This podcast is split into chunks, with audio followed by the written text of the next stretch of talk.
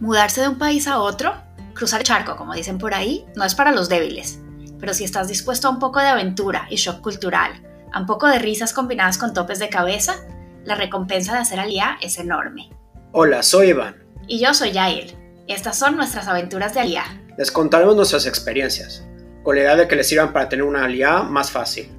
O por lo menos que sepan que en medio de las dificultades no están solos.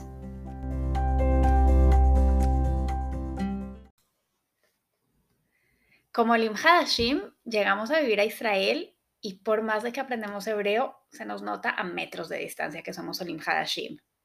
Nos juntamos entre latinos, el acento nos súper delata y hacemos cosas como estamos acostumbradas en Latinoamérica. Y es que el israelí tiene una manera de hacer las cosas que la verdad solo ellos las entienden. Cosas que, aunque no parecen tener ningún sentido, para ellos son absolutamente obvias. Después de siete años en Israel, hay cosas que hemos aprendido a entender e incluso a copiar. Y otras que aún nos, preguntamos qué onda con eso. En este capítulo les vamos a contar algunas cosas muy israelíes, que si las adoptan, les pueden ayudar a no resaltar tanto como típico lejadash, y otras que les pueden ayudar a simplemente sobrevivir. Bueno, primero las cosas para sobrevivir. Eh, si no tienes familia extendida acá, crear un buen grupo de amigos de quien te puedes apoyar, no sé, cuando necesitas un aventón o alguien que te pase a buscar a tus hijos en el colegio porque te atrasaste y con quien puedas convivir los momentos en donde el típico israelí pasa con su familia, como Yom Ha'atzmaut o el día de las elecciones, es clave. Otra cosa que ayuda mucho a crear comunidad, así sea virtual. Acá los grupos de Facebook son invaluables, desde buscar trabajo hasta recomendaciones de tutores, peluquerías, Facebook está lleno de grupos de, barrio o de cosas en, común. El departamento de alía y de absorción en algunas ciudades también es un recurso súper, súper excelente. Cuando nosotros llegamos a vivir aquí a Modín y por el primer, no sé, un año o dos, aprovechamos muchísimo la ayuda de los agentes del departamento de absorción.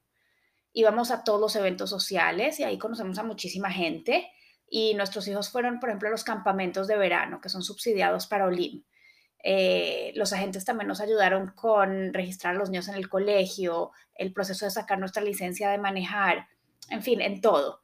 Así que si a la ciudad a la que llegan hay departamento de CLITA local, aprovechen esos beneficios. Esas son cosas que los pueden ayudar a sobrevivir la LIA, hacerla más sencilla, más llevadera. Pero ¿qué tal si ahora hablamos de cosas que nos ayudan a, pasar por israelíes? ¿Qué dices? ¿Como hacer picnic? Porque el israelí es súper de picnic, pero no un picnic de sándwiches en canastica y mantel de cuadros. El picnic, el picnic israelí es de huevo duro y mazorca. ¿Y Maxelet? Cuando nosotros llegamos a vivir acá, llegamos con nuestro tapetito chiquito, muy estilo Miami. Y no acá el Maxelet de 2 metros por 3 metros, caben cuatro familias cómodas y no es de marca. Otra cosa que también nos hizo ver aquí al principio como puros gringos fue la ida a la playa.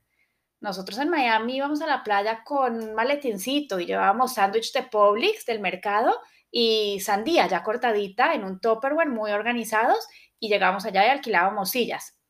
Pero acá el Israel iba a la playa como si fuera a atravesar los Andes. Sillas, techito de sombra, muchísima comida y que no falte una sandía gigante, pero la llevan entera con un cuchillo casi estilo machete para cortarla ya. Y luego las fiestas, en donde en Israel se saca lo más israelí de eso. El israelí saca lo más israelí de, uno mismo. Nuestro primer año acá celebramos Lag Baomer y fue un shock totalmente cultural. Nosotros estamos acostumbrados a un Baomer con una fogatita eh, compartida ahí con unos amigos, pero acá no. Cada clase, cada, cada clase de la escuela hace su propia fogata. De manera que llegas a un campo y está 50 fogatas y en esas llega el papá con puertas, armarios, todo lo que necesita para hacer la fogata más grande de todas. Obvio, llegar con un poquito de madera no, no es suficiente. Aquí, bueno, es importante mantener nuestras raíces, eso no hay duda, y apoyarnos de gente que tiene cosas en común con nosotros.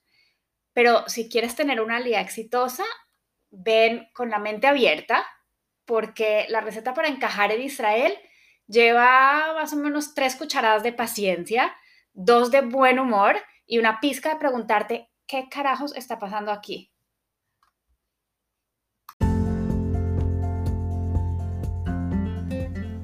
Gracias por hacer parte de nuestra aventura de Aliá. Esperamos nos acompañen en nuestro próximo episodio. Para no perderse nuestros adelantos, tips y experiencias, asegúrense de seguir nuestro podcast. Si quieren sugerir temas o tienen preguntas acerca del proceso de Aliá, déjanos un mensaje.